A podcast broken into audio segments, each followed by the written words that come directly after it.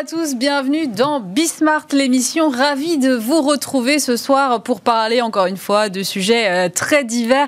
Et pour euh, commencer, eh bien, je vous propose de revenir un peu sur euh, les forums économiques de la Sorbonne. C'était un événement cette semaine dont Bismart était partenaire. Toute une série de conférences consacrées à l'évolution de nos économies, notamment post-Covid. Et c'est vrai qu'on a eu des tables rondes assez remarquables. Il faut dire, vous pouvez d'ailleurs toutes les retrouver en replay sur le site bismart.fr.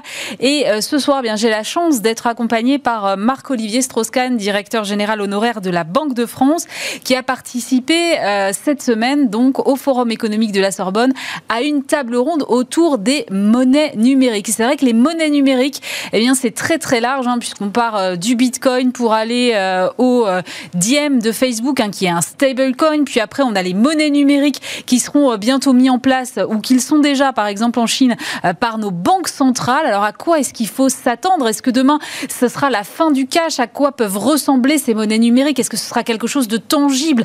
Euh, Comment les réguler, euh, ces actifs numériques? Eh bien, c'est autant de questions que je vais pouvoir poser dans quelques instants à Marc-Olivier Strauss-Kahn. Ensuite, à deux semaines après la réouverture hein, des terrasses des restaurants, eh bien, je vais faire un point sur l'ensemble du secteur avec Gilles Malafos, c'est le créateur et président fondateur de Loulou Group. C'est trois restaurants euh, à Paris, Ramatuel et à Val d'Isère. Il va nous raconter à la fois un petit peu son parcours et puis euh, ses attentes et comment il imagine demain l'expérience des clients euh, dans ses restaurants. Et puis on terminera avec un truc qui moi m'intéresse depuis longtemps. Alors c'est pas complètement ma génération ni complètement ma culture non plus, mais je crois qu'on ne peut pas passer aujourd'hui à côté euh, du phénomène des sneakers. C'est de la folie sur internet et les sites de revente sont aujourd'hui des sites ultra prisés et il y a un acteur en France qui s'appelle the New qui s'est positionné sur ce créneau c'est l'un des cofondateurs, David Benaïm, qui viendra nous en parler et qui viendra m'expliquer un petit peu les tenants et les aboutissants euh, de ce marché, un marché à plusieurs milliards de dollars. Voilà, tout ça, c'est à suivre dans Bismart l'émission. C'est parti. Et pour commencer cette émission, on va parler monnaie numérique avec Marc-Olivier Strauss-Kahn. Bonjour. Bonjour. Vous êtes directeur général honoraire de la Banque de France. Alors, honoraire, oui, vous l'avez bien dit. ça veut dire que mes propos ne vont pas engager la Banque de France. Ils n'engagent que moi. Disons plutôt, je suis enseignant en économie dans diverses écoles de commerce, euh, le SCP, SEC, Sciences Po, etc.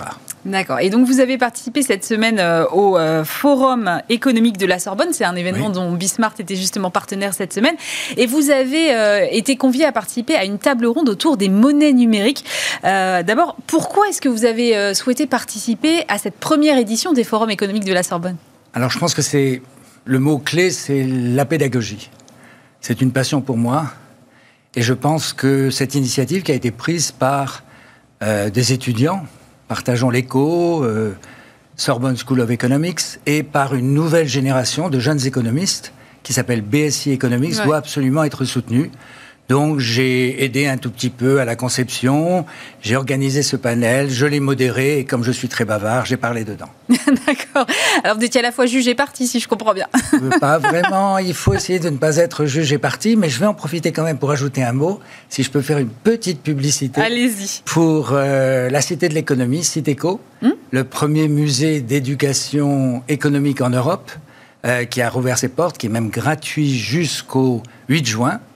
Et c'est tout le monde aime, de Charlie Hebdo à Wall Street Journal. C'est dans un palais néo-renaissance qui a été rénové par la Banque Le bâtiment est sublime. Voilà, le bâtiment est vraiment très beau et à l'intérieur encore plus.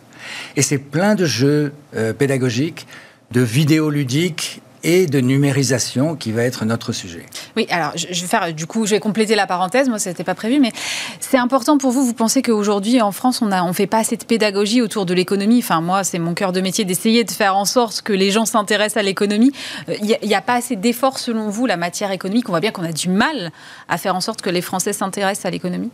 La, la matière économique ça fait peur, donc euh, il faut l'expliquer de façon simple à tout le monde, par tous les moyens, depuis la cité de l'économie jusqu'à Bismart, qui fait des choses plus élaborées. Alors, pour revenir à ce qui, au sujet qui nous intéresse, vous avez euh, choisi de traiter des monnaies numériques dans le cadre de ces forums économiques de la Sorbonne. Pourquoi les monnaies numériques? Alors la monnaie, d'abord, c'est un bien public, c'est quelque chose qui fait partie de notre vie quotidienne, donc c'est très important. Et c'est bousculé par le choc de la numérisation. Donc c'est un très bel exemple que mes élèves, mes étudiants, me demandent souvent de commenter. C'est une belle illustration. Là, euh, on avait mis le mot de Bitcoin dans le titre, puisque c'était monnaie numérique, deux points, le souverain face au Bitcoin. Et le but n'était pas et n'est pas d'avoir un débat pour ou contre le Bitcoin, ça devient très passionné. C'est plutôt de voir quel type de défis sont posés aux souverains. Et quand je dis le souverain, ben, c'est les États. Et donc il y avait Caroline Malcolm de l'OCDE, qui est une spécialiste de la fiscalité et de la blockchain. Il y avait Benoît Queré, de la Banque des règlements internationaux, c'est-à-dire un peu une institution qu'en général on ne connaît pas bien, c'est un peu la banque centrale des banques centrales. Mhm. Et puis il y avait Isabelle Vaillant, euh, de l'autorité bancaire européenne pour l'aspect régulation. D'accord, ok. C'est un panel euh, très complet. Alors d'ailleurs, j'en profite si ça vous intéresse pour aller plus loin. Vous pouvez évidemment retrouver cette conférence en replay sur le site de bismart.fr. Pour revenir au cœur du sujet qui est donc la monnaie économique, euh, la monnaie numérique, pardon, euh, telle qu'on la connaît, vous l'avez dit, finalement, celle la plus emblématique de toutes, c'est le Bitcoin. Mais il y a beaucoup de volatilité. On a suivi tous les mouvements là au cours des derniers mois. Ça monte, ça baisse dans des proportions euh, effectivement très grandes. Est-ce qu'on peut considérer que c'est véritablement une monnaie, le Bitcoin, ou c'est un actif au même titre que, par exemple, peuvent être les actions? Alors, un petit rappel, la monnaie, c'est un actif qui remplit trois fonctions. C'est une unité de mesure, ça permet de savoir pour mesurer un prix, une valeur de quelque chose. C'est un moyen de paiement, on focalise surtout là-dessus. Et puis c'est une réserve de valeur, c'est-à-dire dès lors qu'il n'y a pas trop d'inflation. Et ça c'est basé sur la confiance. La confiance dans celui qui l'émet, l'État, le souverain, la banque centrale, lorsqu'il lui a délégué ça. Le cryptoactif, c'est très différent. Il y a toujours eu des innovations dans la monnaie. Ça démarre par les coquillages, l'or, les billets. Les billets sont pleins de nouvelles technologies. Oui, en matière de sécurisation, par exemple. Voilà. Et il y a eu énormément de changements. Parfois, on parle de l'odyssée des espèces. Mais dans le cas présent, un crypto-actif, et je ne dis pas une crypto-monnaie, parce que pour moi, ce ne sont pas des monnaies, ils ne remplissent pas ces fonctions. Et ils ne remplissent pas ces fonctions pour différentes raisons, mais si je devais résumer, parce que Prenons l'exemple du Bitcoin de nouveau, c'est le plus connu. Il a été annoncé dès le début qu'il n'y en aurait que 21 millions d'unités. Donc c'est sa rareté même qui fait sa valeur. Mais il n'y a pas de valeur derrière. Dans le cadre d'une action, il y a une valeur, celle de l'entreprise. Dans le cadre d'une monnaie, il y a la valeur des fondamentaux de l'économie.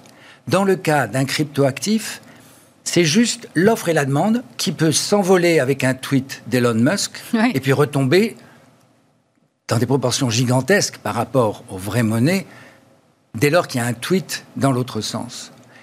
Et parce qu'elles sont limitées en nombre et parce que leur production coûte beaucoup, en tout cas avec la technologie actuelle, la blockchain, qui a beaucoup d'avantages par ailleurs, mais dont le principe consiste à ne pas reposer sur une institution dans laquelle on a confiance, la Banque centrale, mais sur la vérification de toutes les opérations passées. Donc il faut tout revérifier à chaque transaction, ce qui fait des coûts de production très importants, et c'est contraire au principe même d'une monnaie dont la caractéristique est l'extensibilité, le fait qu'on puisse l'utiliser, en avoir de plus en plus, sans que ça coûte de plus en plus cher. Vous avez dit parmi les, fonctions principales de la monnaie, il y a celle de régler des achats. Et c'est vrai qu'aujourd'hui, euh, par exemple, on voit difficilement comment on pourrait régler des achats en bitcoin. Ça commence à se faire euh, de ci, de là, mais même Tesla finalement a reculé il n'y a pas si longtemps que ça. Euh, comment est-ce que vous voyez l'intérêt pour le consommateur du bitcoin si ce n'est la spéculation? Je ne veux pas décevoir ceux qui en détiennent, je n'en vois pas beaucoup. Ouais. Alors, parfois, quand on en parle, on me dit, mais c'est pareil pour l'or on détient de l'or et puis on ne règle pas en or. C'est vrai. Si ce n'est que l'or a quand même des utilités économiques dans la joaillerie, euh, dans la dentisterie, dans les métaux euh, et tout son aspect conducteur, etc. Dans le cadre des cryptoactifs, moi je vois pas vraiment. Ce qui ne veut pas dire que l'innovation qui est derrière la blockchain dont j'ai parlé, elle n'a pas d'utilité et elle est utilisée actuellement, par exemple, par les banques centrales pour enregistrer des opérations sur les obligations. Mais au niveau du public et dans la situation actuelle, je ne vois pas à quoi elle pourrait servir. C'est classique ce système-là. Le secteur privé initie, le secteur public s'approprie. Donc, il y a eu les cryptoactifs associés à la blockchain. C'est une technologie qui peut être utile. Le secteur public va proposer, bientôt on va en parler, les mêmes choses. Pourquoi le faire avec un cryptoactif qui, par ailleurs, peut financer des activités illicites ou douteuses? On sait que c'est très concentré sur très peu de mains, même s'il y a beaucoup de détenteurs, ils en, en ont très peu. Ceux qui en ont beaucoup sont beaucoup moins connus et ils peuvent par là faire des activités douteuses. Alors, vous parlez du secteur privé. Il y a Facebook aussi qui a un projet qui a été revu évidemment euh, plusieurs fois. Mais alors là, c'est pas tout à fait pareil parce qu'on parlait de la volatilité du Bitcoin. Facebook a un, projet de stablecoin. Ça veut dire que euh, le cours serait adossé au dollar et qu'un diem, puisque c'est le nom a priori euh, de la monnaie de Facebook, serait adossé au dollar. Donc un diem égale un dollar. c'est un fonctionnement là pour le coup qui est très différent et qui se rapprocherait davantage de ce que peut-être pourraient mettre en place des banques centrales. Alors, le fait même qu'ils aient décidé, et il n'y a, pas que Diem, qui n'existe toujours pas d'ailleurs. Hein. Non, on, en parle depuis longtemps, un mais. Petit peu, ils n'arrivent toujours pas à le sortir. Mais il y a depuis l'année dernière l'émergence d'un assez grand nombre de stablecoins, et le nom même stable montre bien qu'ils se distinguent des cryptoactifs qui eux peuvent être très volatiles. Pourquoi? Parce qu'ils sont convertibles au pair dans une monnaie. Donc déjà, ça, ça réduit un tout petit peu certains des risques dont j'ai oublié de le dire, pour les cryptoactifs, ils doivent être surveillés, ils doivent être régulés, parce qu'il y a une demande. Donc à partir de ce moment-là, il y a un marché. Ce qu'il ne faut pas, c'est que des épargnants soient trompés. Et donc, il faut le réguler. C'est ce qui se passe au niveau européen. Pour le stablecoin, comme Diem, sa difficulté, eh ben, c'est que à partir du moment où il a dossé sur une seule monnaie, bah, quelle différence avec cette monnaie-là? Au début, Facebook voulait faire une monnaie mondiale, adossée sur plusieurs monnaies. Il y aurait eu du dollar, de l'euro, oui, c'était le projet Libra qui a été revu. Et puis, c'était extrêmement compliqué. Et il y avait quand même des risques qui étaient associés. Euh, risques peut-être pour euh, la protection des données. Facebook, c'est quand même énorme. Et on a vu qu'il y avait eu des fuites dans leurs données. C'est aussi un risque d'oligopole au niveau mondial. Si Facebook d'ailleurs voulait faire ça, c'était pour contrer certains oligopoles chinois. On en parlera peut-être tout à l'heure, hmm. qui eux-mêmes euh, développaient leur approche. Donc à partir de ce moment-là, pour les États, pour les banques centrales, c'est quelque chose qui doit être aussi régulé. Et ils ont énormément de mal à trouver un régulateur. Et ils sont en train de se replier sur les États-Unis. Le projet Diem, puisqu'il est passé de Libre à Diem, va maintenant, et ça a été déclaré il y a quelques jours, n'être qu'une sorte d'intermédiaire avant la création par la Fédérale Réserve, la Banque centrale américaine, d'un vrai dollar numérique. Donc on voit que c'est une fonction un peu intermédiaire. En plus, elle peut poser des problèmes pour d'autres pays. Pas nécessairement dans le pays, parce qu'il n'y a plus d'interférence avec la politique monétaire, puisque c'est en dollars pour la Fed. Mhm. En revanche, on sait que des pays sont dollarisés, c'est-à-dire qu'ils utilisent cette monnaie. On peut imaginer, avec la puissance de Facebook, que le dollar étant utilisé dans d'autres pays, ça accentue la dollarisation de ces pays en développement et que ça crée un problème pour la conduite de la politique monétaire de ces pays. Vous parliez du projet Libra qui a été effectivement revu à la baisse, mais si Facebook a reculé, euh, si on peut le dire comme ça, c'est surtout parce qu'il y a une fronde des États à un moment. Donc est-ce que la monnaie doit rester euh, l'apanage des États? Alors c'est marrant que vous disiez euh, une fronde, parce que les États, on ne les voit pas généralement faire des frondes, mais c'est vrai qu'il y a eu une résistance, une inquiétude. Ils sont censés protéger le consommateur, ça n'est pas pour protéger leurs revenus. On ne va pas partir là-dedans, mais c'est vrai qu'une partie des revenus des États ou des banques centrales peuvent venir de ce qu'on appelle le seigneuriage, mais actuellement, avec les taux d'intérêt quasiment à zéro, ça ne fait pas de différence, c'est clairement pas leur motivation. C'est être sûr que la monnaie dans laquelle on doit avoir confiance ne va pas être ébranlée par une action comme celle qu'ils voulaient faire. En fait, dans la monnaie actuellement, il y a une partie qui relève du souverain, en l'occurrence la Banque centrale avec les billets et l'État avec les pièces. Je vais focaliser sur les billets. C'est ce qu'on appelle la monnaie fiduciaire, la monnaie dans laquelle on a confiance. Et puis une autre partie, mais en réalité 90% en zone euro, du stock de monnaie est créé par les banques. Mais ces banques, pour pouvoir le faire, elles sont régulées et supervisées. Et ça, c'est ce que des unités comme des entités comme Facebook, etc., ont du mal à accepter. Et leur vrai but est de valoriser leur banque de données. Oui, je comprends. On parlait des, États, justement, il y a la Chine qui a mis en place euh, un e-yuan, en tout cas qui le teste, une sorte de double numérique du yuan papier pour payer via son téléphone portable, euh, depuis euh, l'application de la Banque centrale chinoise. Est-ce que selon vous, la, Chine est en fait le pays le plus avancé aujourd'hui en matière de monnaie numérique? Alors, en fait, là maintenant, on vient de basculer dans une troisième phase. Il y avait les cryptoactifs, il y avait les stablecoins, voilà. et puis maintenant, on a, c'est un peu un nom compliqué, la monnaie numérique de banque centrale, c'est-à-dire normalement émise par une banque centrale. Mhm. Et pour que vous compreniez bien, elle se rapproche d'une sorte de monnaie fiduciaire numérisée. C'est un billet numérique, en quelque sorte. D'accord? Et donc, elle va être aussi sûre que le billet, qui est une créance sur l'État. Et où vous êtes sûr de pouvoir l'utiliser, d'abord parce qu'il ne peut pas être refusé dans un magasin, normalement, dès qu'il a le cours légal. Et surtout, vous pouvez payer vos impôts avec. Et l'impôt est très important dans ce contact. Évidemment. D'accord? Deuxièmement, elle est universelle. Tout le monde peut y accéder. Et troisièmement, elle est très efficiente. Cette monnaie numérique, elle permet de réduire des coûts et d'aller beaucoup plus vite, de faire des transactions plus rapidement et surtout à distance. Hmm. Alors que le billet, lui, oblige un contact euh, direct. Donc, vous avez cité la Chine, en fait, on ne sait pas. Euh, les Bahamas sont les premiers à ah avoir introduit, parce qu'ils ont 600 îles, et c'était très compliqué pour eux de distribuer des billets, et ils sont déjà en train d'utiliser, mais à une toute petite échelle, et avec moins de complications, ce schéma. La Chine est connue parce qu'elle teste dans plusieurs villes, avec plusieurs euh, démarches, d'ailleurs pas fondées sur la blockchain, cet euh, élément-là. Et pourquoi est-ce qu'elle la? People's Bank of China, qui est le nom de la banque centrale chinoise, fait ça fondamentalement parce que c'est une façon de récupérer une information qui pourrait être utilisée à des fins diverses par les grands oligopoles chinois, Tencent, Alibaba, etc. Et on sait que Jack Ba a eu quelques problèmes récemment parce qu'il avait un peu oublié qu'il était en Chine.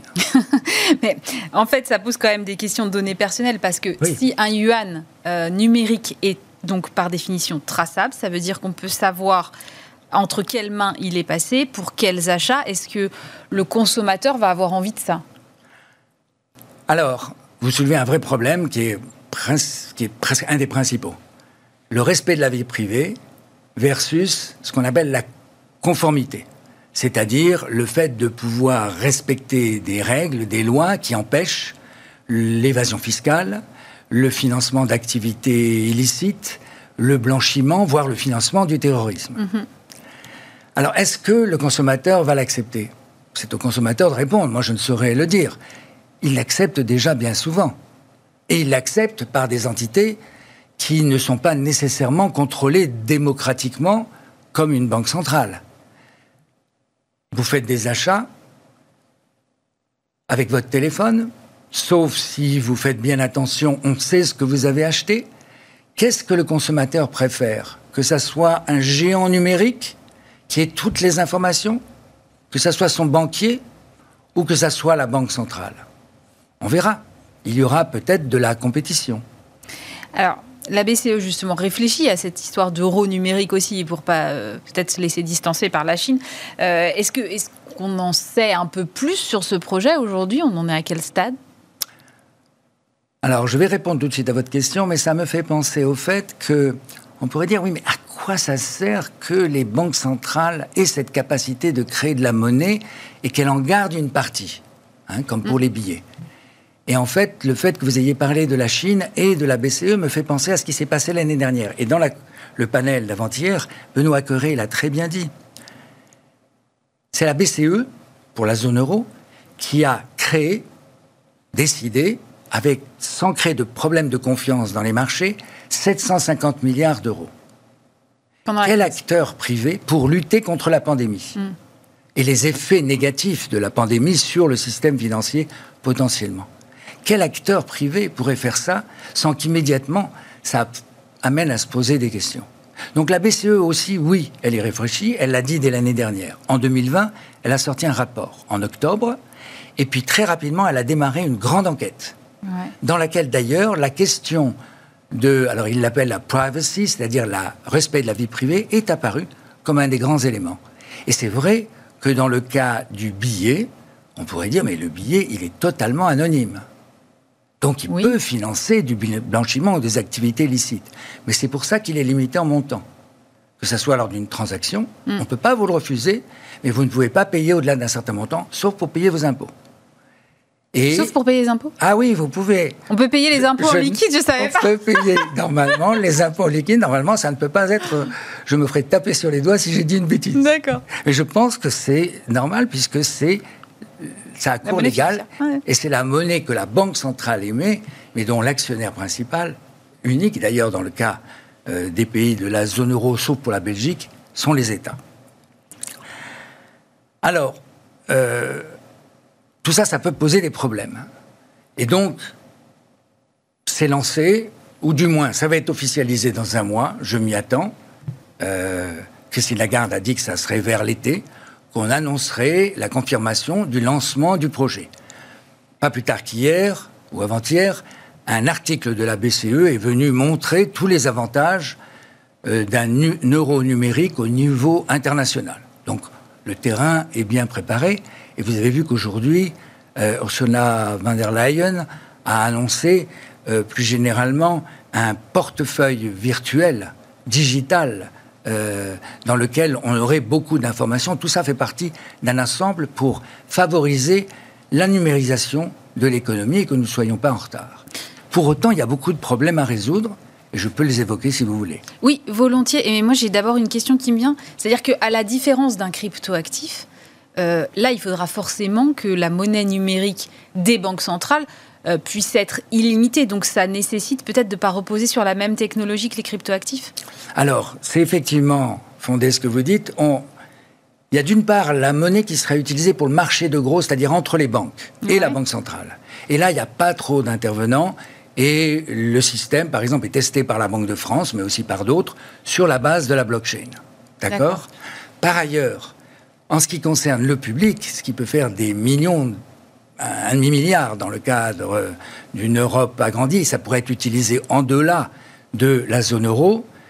Euh, la blockchain peut poser des problèmes. Donc il y a plusieurs choix à faire. Mais le premier, le plus important, c'est quelle association entre le secteur privé et le secteur public Et là, la BCE a été très claire. Elle a dit la BCE, la Banque centrale, d'une manière générale, ce qu'on appelle l'eurosystème avec les 19 hmm. banques centrales nationales, ne fera pas tout le travail elle utilisera pour tous les services auxiliaires, pour ce qu'on appelle connaissez votre client, euh, KYC, Know Your Client, ou bien pour des tas d'interactions, les banques.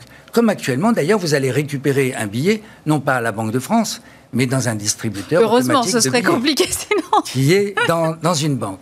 Donc, il y aura une association secteur privé, secteur public.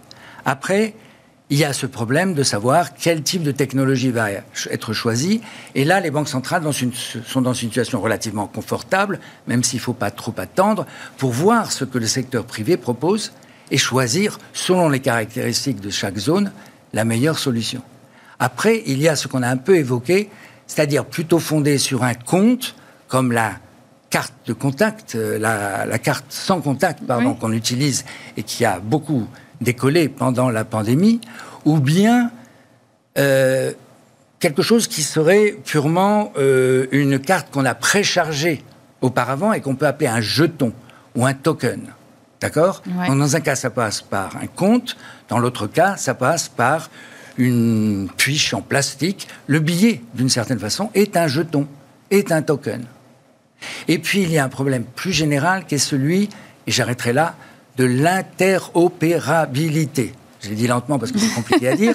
Ça veut dire qu'il faut que tous les systèmes soient bien connectés à l'intérieur du pays, entre la monnaie scripturale, qui s'oppose à la monnaie euh, fiduciaire, je l'ai dit tout à l'heure, Enfin, elle ne s'oppose pas, elle la complète, mais c'est le gros morceau, avec l'utilisation de vos dépôts et des transferts électroniques, mais aussi avec l'étranger.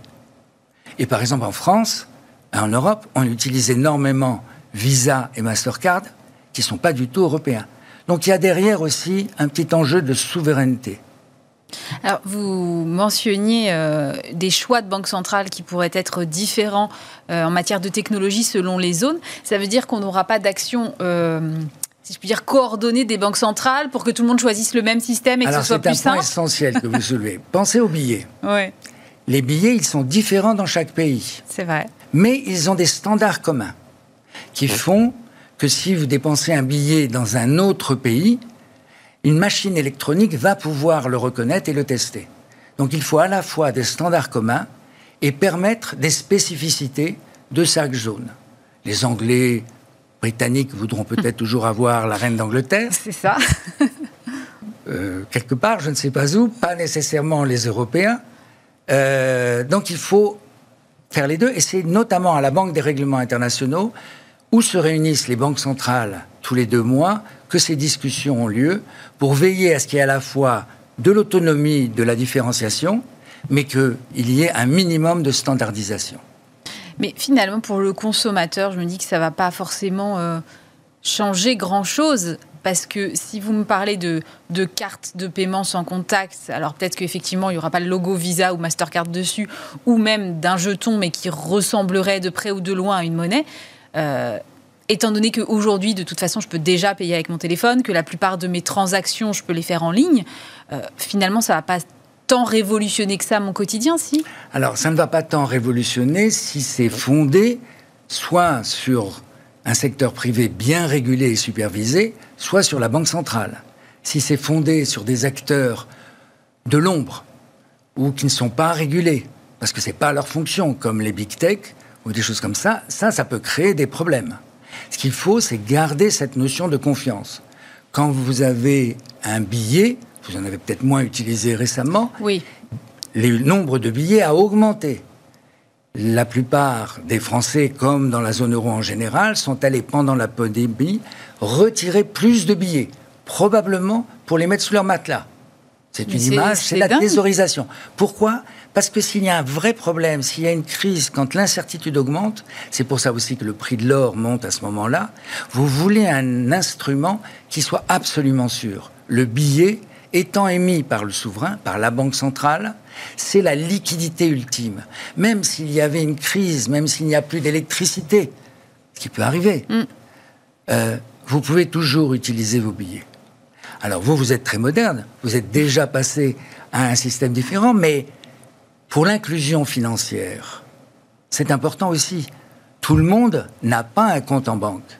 C'est vrai. Donc ce qu'il faut, c'est pouvoir utiliser quelque chose qui soit numérisé pour être plus efficace, un peu comme ce qu'offre le billet. Et puis vous avez la fracture ou éviter l'exclusion numérique. Oui, bien sûr. Il y a des personnes âgées il y a des personnes venant d'autres pays. Certaines évaluations disent que ça peut atteindre jusqu'à 20% de la, population dans certaines villes qui ne sont pas, pour des problèmes de compréhension, de langue, d'apprentissage, capables d'utiliser quelque chose qui soit trop compliqué. Donc il faut trouver le compromis entre les deux. C'est pour ça que on va continuer, à mon avis, à utiliser des billets. Oui, c'était ma prochaine question. Ce ne sera pas la fin du cash Parce qu'on entend beaucoup ça. On entend notamment dans les pays nordiques que le cash recule et que voilà, il y en aura de moins en moins. Un mot sur les pays nordiques. c'est la Suède, en fait, essentiellement. Où effectivement, c'est tombé. Alors, euh, deux explications. La première, celle à laquelle j'ai pensé au début, je me suis dit, c'est vrai qu'aller prendre des billets dans un distributeur automatique avec des moufles, c'est quand même pas génial. c'est une explication. Mais L'explication que j'ai trouvée ensuite est que, il y a quelques années, une dizaine d'années, les Suédois, pour euh, moderniser les choses, ont décidé que les magasins pouvaient refuser les paiements en espèces. C'est-à-dire le contraire de ce que j'ai dit tout à l'heure. C'est un des rares pays où c'est possible. Ah Et ça a eu un impact à ce moment-là. Les autres banques centrales ne feront pas cela pour éviter justement un problème qui est allé trop vite et qui a inquiété la Banque centrale de Suède qu'on appelle la Riksbank. En l'occurrence, je pense que la monnaie numérique va être un complément. Elle ne peut pas, si on veut parler euh, aux gens en général, elle est, il y a moins de risques qu'elle soit volée, il y a moins de risques qu'elle soit perdue, puisqu'il y a des traces. Alors qu'un billet, ça peut quand même être perdu ou volé. Mais elle ne va pas être un substitut, ou du moins pas avant un très grand nombre d'années. Et à la fois pour ces raisons que j'ai évoquées, qu'il faut veiller à ce que les populations qui utilisent les billets ne puissent pas être mises à l'écart dans ce phénomène. Donc, le billet n'a pas dit son dernier mot. Vous me dites, euh, ça ne peut pas être volé, mais il reste quand même le cas des cyberattaques, non? Alors, les cyberattaques, vous avez raison, mais alors ça, c'est un problème plus général, qui est lié à la numérisation de l'économie, et personne n'en est à l'abri. Mais je pense qu'une banque centrale, bien protégée, est plus à l'abri que ne l'est une entité privée dont le business consiste à vendre un maximum et à faire des échanges de données parce que vous savez que quand on fait des actions avec elle, et c'est normal qu'elle fasse du business là-dessus si on l'accepte, eh ben, ça n'est pas le produit qu'elle vende, c'est vous, avec toutes vos données. Ça, c'est sûr. Bon, bah merci en tout cas. Moi, j'y vois un peu plus clair sur les crypto-monnaies. Euh, Marc-Olivier Strauss-Kahn, directeur général honoraire de la Banque de France, merci d'avoir été avec nous. Et puis, évidemment, si tout cela vous intéresse, si vous avez envie d'aller encore plus dans le détail ou de découvrir, euh, pourquoi pas, les autres conférences qui ont été présentées euh, cette semaine autour de la digitalisation de l'économie, par, par exemple, eh bien, rendez-vous sur le site de bismart.fr pour toutes ces conférences des forums économiques de la Sorbonne.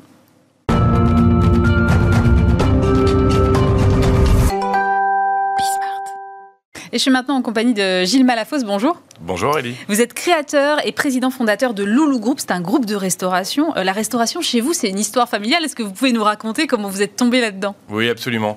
Alors, je ne devais pas tomber là-dedans. J'ai fait un peu d'études de droit, enfin même beaucoup d'études de droit. Et euh, par accident, ou en tout cas par atavisme familial, j'ai rejoint euh, l'entreprise familiale. Je me suis fait former auprès de mon père et j'ai voulu effectivement créer des restaurants. Et, votre père, il faisait quoi? Mon père avait des restaurants également. Il m'a toujours dissuadé de le faire. Mais ma volonté d'entreprendre et encore une fois, ces gestes que j'ai vus sans doute dans mon enfance se reproduire, j'ai voulu effectivement me frotter au milieu de la restauration. Donc je me suis fait former auprès de lui dans un de ses restaurants. Et ensuite, j'ai voulu évoluer euh, de manière euh, indépendante, seule, et créer mon propre restaurant quelques années plus tard. Mais pourquoi, pourquoi vous me dites que finalement votre père il a voulu vous dissuader de faire ce métier? Qu'est-ce qui lui faisait peur dans le fait de voir son fils euh, bah, reprendre le flambeau? Ah Oui, je comprends bien. C'est beaucoup d'abnégation comme métier. C'est effectivement des horaires qui sont assez compliqués. C'est des horaires matin et soir. C'est effectivement une vie familiale qui peut être un peu bouleversée. C'est aujourd'hui un métier qui devient de plus en plus complexe dans la mesure où c'est vraiment une PME à part entière, où il faut être effectivement assez bon, que ce soit en marketing, commercial, euh, la rigueur que ça impose. Je pense que lui a effectivement beaucoup, beaucoup travaillé et aurait sans doute voulu plus s'occuper de ses enfants et de sa famille. Et donc, il m'a décidé de le faire pour ces raisons-là. Bon, et donc un jour, comme ça, vous avez fait vos études de droit, vous étiez avocat, et puis euh, hop, vous Alors, basculez. j'ai pas été avocat, mais j'aurais dû l'être. Vous auriez dû l'être. Je me suis arrêté au barreau. Effectivement, j'aurais dû passer le barreau, mais je ne l'ai pas fait. Mais ça m'a l'air euh, contagieux votre histoire de famille quand même, parce que votre sœur travaille aujourd'hui avec vous. Absolument. Et d'ailleurs, elle a été avocate. Elle a, elle a exercé pendant quelques années au Canada notamment. Elle a fait pas mal de choses intéressantes. Et sans doute, effectivement. Euh, encore une fois, c'est par atavisme. Encore une fois, j'imagine que c'est des gestes qu'on a vus, c'est des sensations, c'est des. on, a évolué au sein de restaurants tout petits c'est vraiment le, le, film dans lequel on évolue sous une table et qui finalement euh, nous, ramène euh, à ce. Puis, je pense qu'il y a aussi quelque chose où on a envie de plaire à nos, parents. Il y, a, une espèce de, sans doute, quelque chose où on a envie de se frotter à quelque chose qui sont déjà fait, soit pour montrer qu'on est meilleur qu'eux. en tout cas, voilà, c'est qu'il y a quelque chose de familial comme ça autour de, ce métier. Et aujourd'hui, le, groupe, c'est trois restaurants, donc Paris, Ramatuel et puis Val d'Isère, c'est ça? Absolument. On a créé, euh, ma sœur, moi et d'autres associés à l'époque, plusieurs restaurants dans Paris, dans lesquels on a inventé certaines choses. On a, fait, on a essayé de mixer la restauration traditionnelle, l'événementiel, le côté festif, plutôt de grande taille, dans des lieux magiques, dans des lieux intemporels, dans les lieux historiques.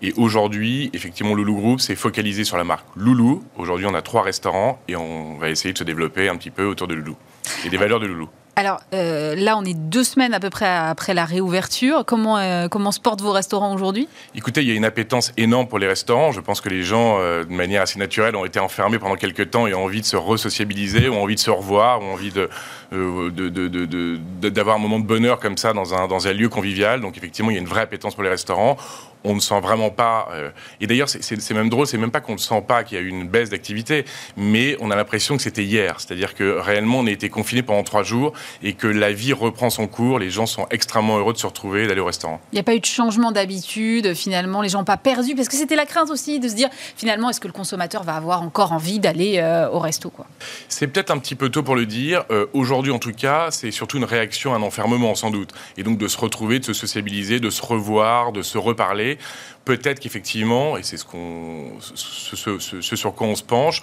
peut-être qu'il faudra être, euh, faudra plus les divertir, il faudra plus les prendre en main, mais aujourd'hui on ne voit pas grand-chose, non. Alors, ça, marche. C'est déjà ça, mais ça marche quand il fait beau et qu'on peut ouvrir les terrasses, parce que là, on est quand même en plus dans une période où il pleut, c'est un peu la double punition. C'est la double punition. Alors, écoutez, nous, on est des privilégiés, on a la chance d'avoir des, très belles terrasses. Et des belles terrasses, effectivement, pour les, mes confrères qui nous regardent, c'est un peu triste, effectivement, les gens qui ont l'intérieur, ils vont avoir leur constellation le 9 juin. Je pense que ça marchera aussi bien intérieur-extérieur, mais c'est vrai qu'on a la chance d'avoir des terrasses. Aujourd'hui, on ne peut exercer notre métier que sur des terrasses. Est-ce que vous avez euh, le sentiment, en tout cas, qu'il va y avoir peut-être un autre regard du consommateur sur les lieux où il va aller euh, pour dîner ou pour déjeuner. Est-ce qu'on va avoir des attentes peut-être de terrasses plus vertes, de, choses comme ça? Je pense que les, gens seront plus attentifs euh, sans doute aux produits servis, au rapport qualité-prix, au divertissement. C'est-à-dire qu'avant d'aller au restaurant réellement, on pouvait y aller assez régulièrement, etc. C'était pas forcément une fête.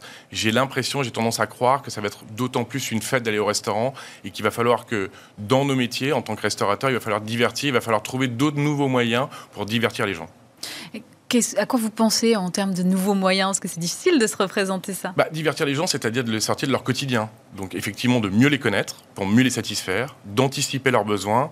Euh, après, ça, c'est en fonction des restaurants. pour les nôtres, c'est sans doute peut-être d'être un, peu plus festif de temps en temps, peut-être de prendre plus en main une partie de la famille, etc. etc. C'est vraiment de mieux les connaître, pour mieux les satisfaire. Comment vous allez mieux les connaître? Parce que ça, ça marche pas mal quand on a des habitués qui reviennent, mais quand c'est des clients qui viennent pour la première fois, qui ont peut-être passé juste une réservation au téléphone, euh, vous n'avez pas de data derrière, comment vous allez les connaître? Eh bien, en formant mieux notre personnel. Et effectivement, la, la première rencontre avec nous doit être euh, fatidique, doit être euh, cruciale, et effectivement, notre personnel doit être formé pour arriver à jauger d'un client quelle est sa personnalité, quelle est euh, euh, sa psychologie, qu'est-ce qu'il aimera, qu'est-ce qu'il aime aujourd'hui, qu'est-ce qu'il attend d'un restaurant. Vos serveurs, ça va être des profilers en fait. Non, pas profiler, parce que justement, c'est pas de la collecte de data, c'est humain ce dont on parle.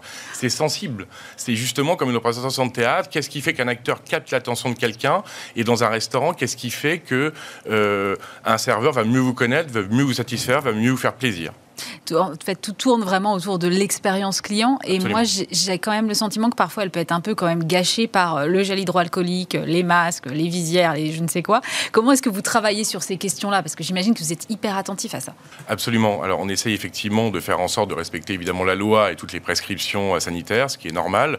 Il faut rassurer les gens on les rassure, mais on essaye de les faire oublier justement par un service, par une expérience, par un décor, par une musique, par une odeur, par un plat. On essaye effectivement de, de, mettre un peu sous le tapis ces espèces d'obligations sanitaires qui sont un peu contraignantes de temps en temps et, et, et, pas très drôles, effectivement. On a eu euh, une alerte là, ces dernières semaines sur le manque de personnel dans la restauration euh, à l'arrivée de la saison d'été avec la réouverture. Est-ce que c'est quelque chose que vous, vous avez constaté? Oui, on constate. Alors nous, on a la chance effectivement d'avoir quand même une équipe, un noyau dur assez important, donc on n'a pas tellement de turnover, on a la chance de garder notre équipe, mais on constate effectivement que le recrutement est de plus en plus difficile, et ça, je pense à plusieurs égards. À la fois parce que les gens se rendent compte que c'est un métier difficile. Et en ayant été confinés, finalement, en ayant du temps pour eux, ils se rendent compte que la peur du vide n'est pas si horrible que ça. Et finalement, de se, euh, rendre compte que la vie, euh, euh, on va dire, moins contraignante est agréable. La deuxième chose, c'est qu'effectivement, je pense qu'on a un métier qui ne valorise pas assez les gens.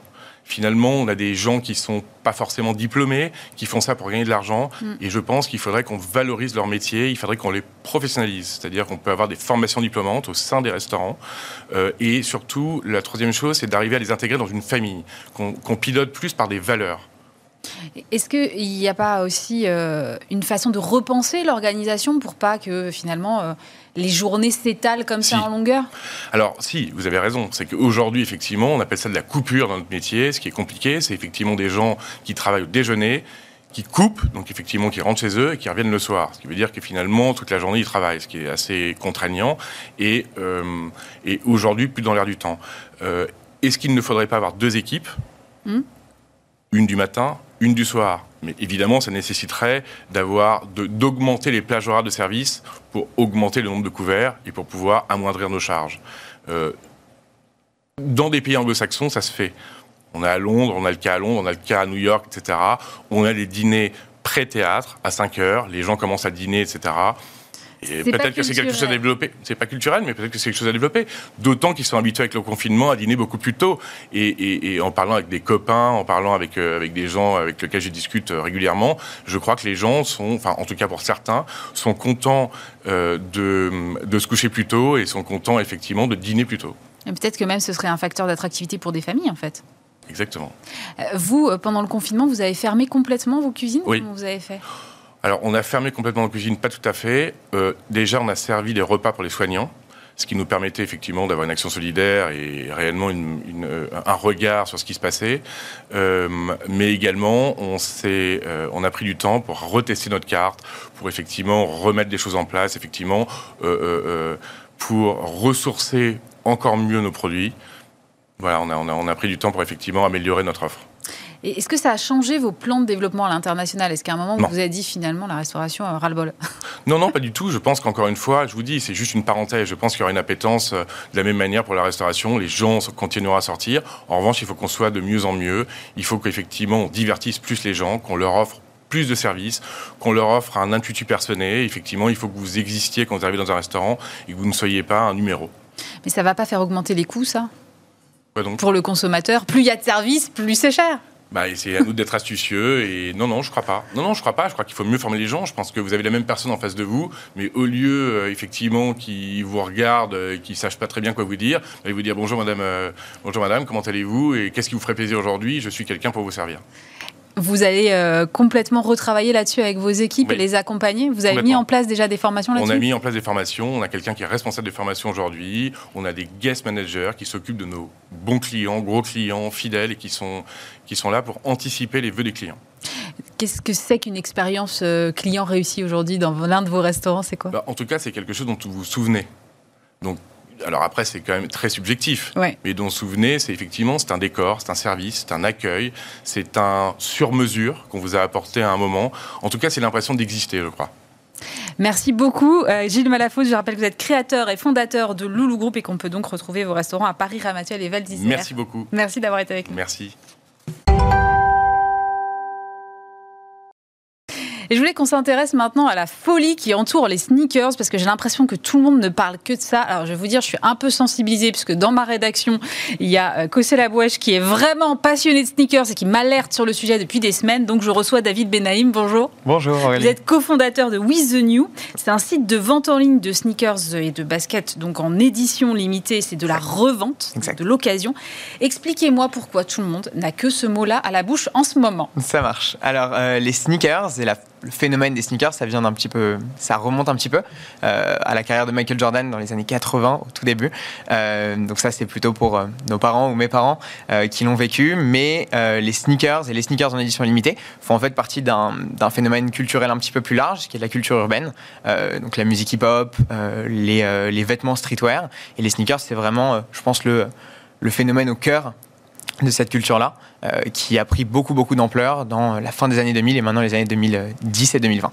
Mais à tel point que les, sites de revente se multiplient, j'ai l'impression que c'est même un peu un truc de spécialiste quand même.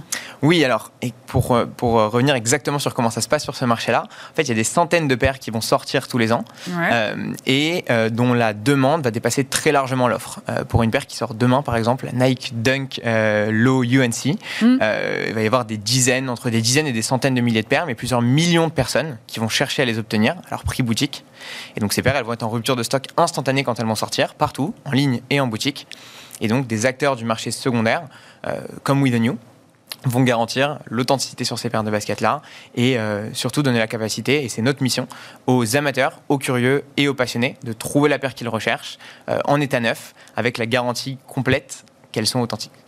Ouais, alors euh, vous vous êtes dit en fait il n'y a pas suffisamment de d'acteurs en France sur le marché de l'occasion et c'est pour ça que vous êtes engouffré dans cette brèche-là. Qu'est-ce qui vous a motivé au départ?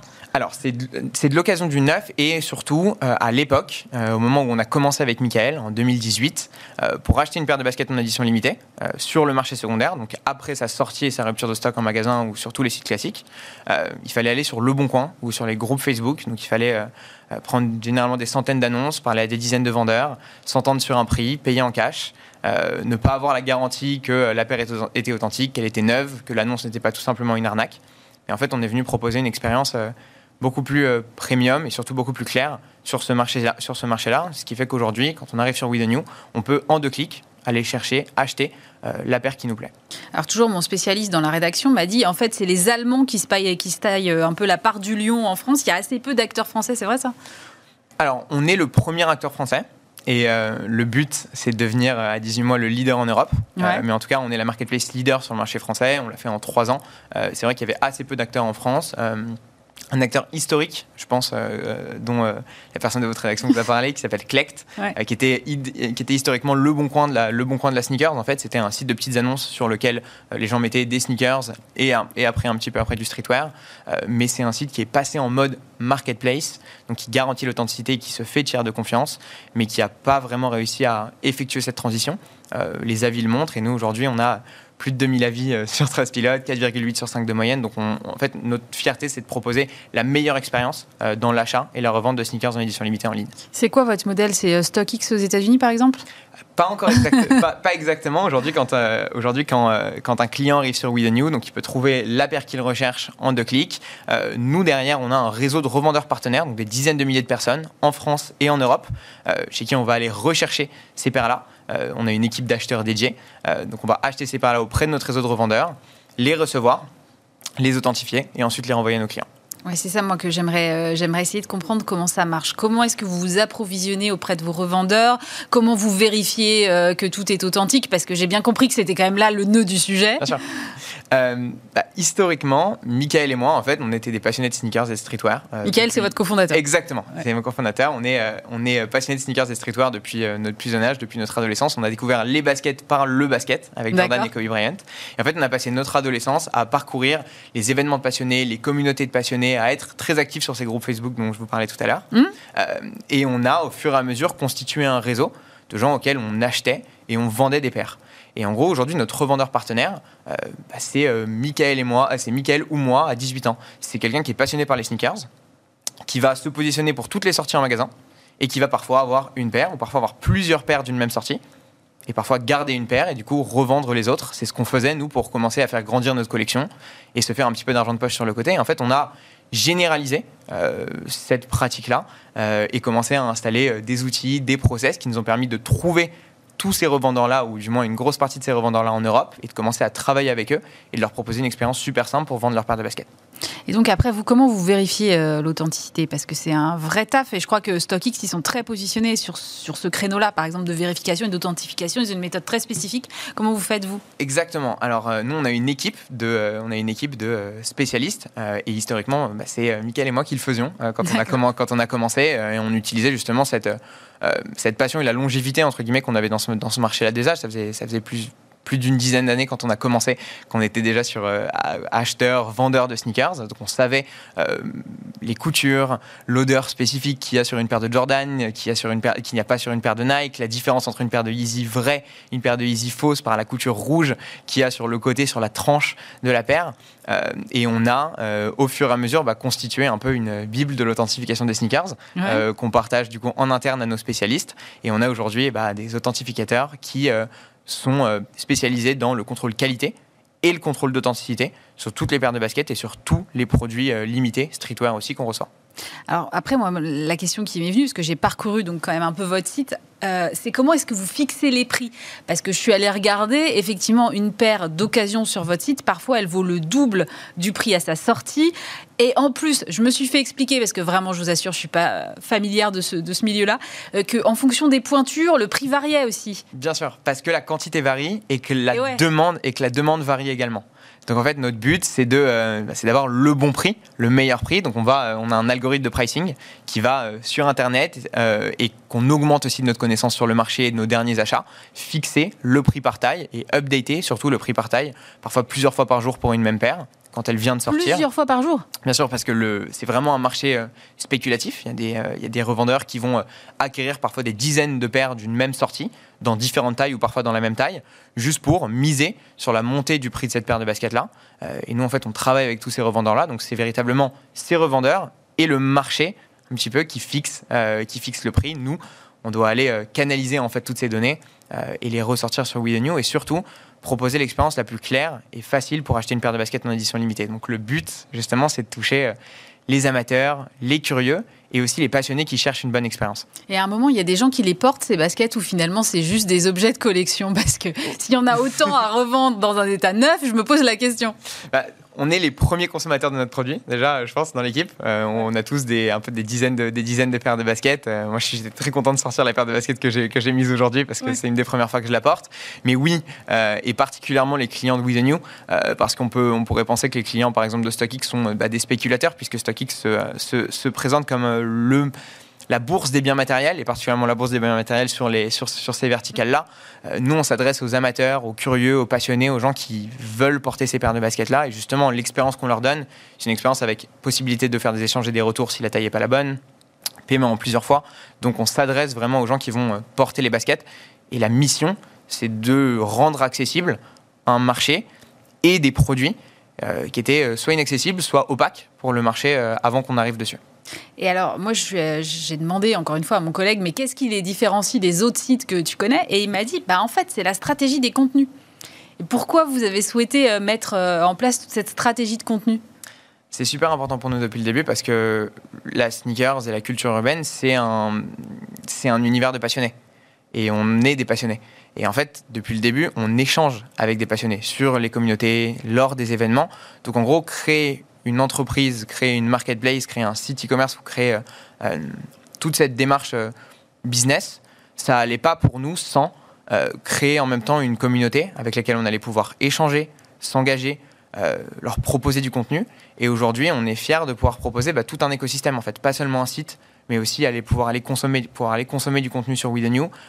et on essaye de créer justement le plus beau contenu, sneakers, streetwear et culture urbaine sur Internet. Et on essaye de ramener les passionnés ou ramener les curieux, les amateurs par cette porte-là du contenu et pas seulement par les produits. C'est quoi votre euh, consommateur type, le client type chez With the New? Euh, bah déjà, je suis assez fier, on est assez fier de dire que c'est une, plus une amatrice qu'un plus une amatrice qu'un amateur. Euh, et, ça a été un gros enjeu pour nous parce que justement, le marché de la sneaker, c'était particulièrement opaque pour les filles et les femmes mm. euh, parce que le sizing était euh, extrêmement opaque. Il y avait des paires, des, paires avec un sizing femme, des paires avec un sizing homme qui étaient en, effet qui étaient en fait unisex. Et nous, on a, tout on a tout rassemblé et tout clarifié.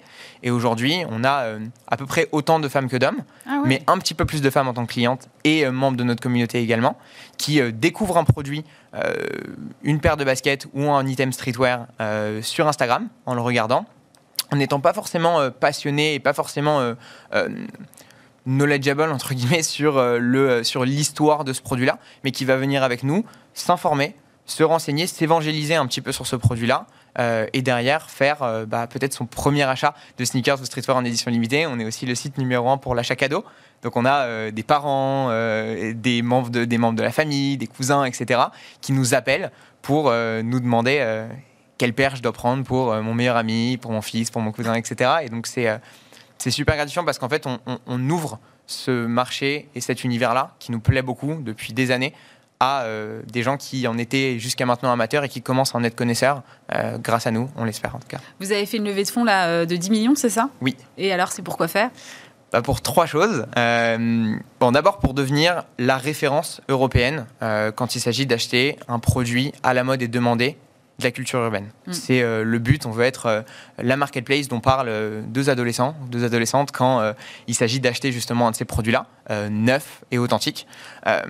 et donc ça passe par trois objectifs, comme je l'ai dit. Le premier, c'est renforcer la marque With a New par la stratégie de contenu, la stratégie média et le renforcement de notre communauté. Mhm. Euh, on ne s'est jamais euh, défini comme une marketplace au sens littéral du terme, à savoir comme un passe-plat entre des clients et des vendeurs. On s'est toujours dit que quand quelqu'un commandait sur With New, il commandait à With New. C'était nous qui étions euh, les fournisseurs de cette expérience. et on a bâti notre stratégie de contenu et notre marque vraiment derrière ce, derrière ce postulat-là. Le deuxième objectif, c'est d'optimiser et de structurer encore euh, la tech chez nous et d'automatiser de plus en plus les opérations parce que pour grandir, bah, il faut passer à plusieurs milliers de commandes par jour, puis plusieurs dizaines de milliers de commandes par jour en, termes de capacité opérationnelle. Aujourd'hui, on est à plusieurs centaines. Et pour garder l'excellence opérationnelle dont je parlais tout à l'heure, les 4,8 sur 5 sur 13 pilotes dont on, est très fier, euh, il, faut, euh, bah, il, faut, il, nous faut, il nous faut de la tech et il faut qu'on continue à recruter sur ce point-là qui est extrêmement important. Et le troisième objectif, c'est de s'ouvrir à l'international, parce qu'on ne peut pas devenir leader européen en restant leader français uniquement. Et surtout, on sait que cette passion et cet intérêt pour les sneakers, le streetwear, les éditions limitées, euh, s'arrête pas aux frontières des pays francophones. Euh, ça va beaucoup plus loin. Et euh, nous, on a commencé par un marché qu'on connaissait très bien, le marché français et francophone. On a commencé à créer du contenu, à proposer des produits sur ce marché-là. Mais le but, bien évidemment, c'est d'aller, dans, dans toute l'Europe. Et un point de vente physique? Peut-être. Euh, on a des choses qu'on va annoncer là dans quelques mois euh, qui sont extrêmement intéressantes et super excitantes pour nous surtout. Euh, mais ça fait partie des ça fait partie des choses qu'on, pour lesquelles on aimerait voir le jour. à Paris probablement, là où on a commencé, qui est un peu notre berceau, là où on a fait nos gammes, Michael et moi, et puis toute l'équipe sur ce marché-là, cette culture-là. mais probablement, c'est, un, un, projet intéressant en tout cas qu'on, qu'on observe. Merci beaucoup David Benaïm. Je rappelle que vous êtes cofondateur de With the. Merci beaucoup. Merci à tous de nous avoir suivis. Évidemment, Bismart, c'est terminé pour aujourd'hui. Lundi, vous retrouvez Stéphane Soumier, évidemment, en commande de l'émission. Et puis, euh, vendredi de la semaine prochaine, eh bien, on se retrouvera de nouveau. Passez un très bon week-end sur Bismart.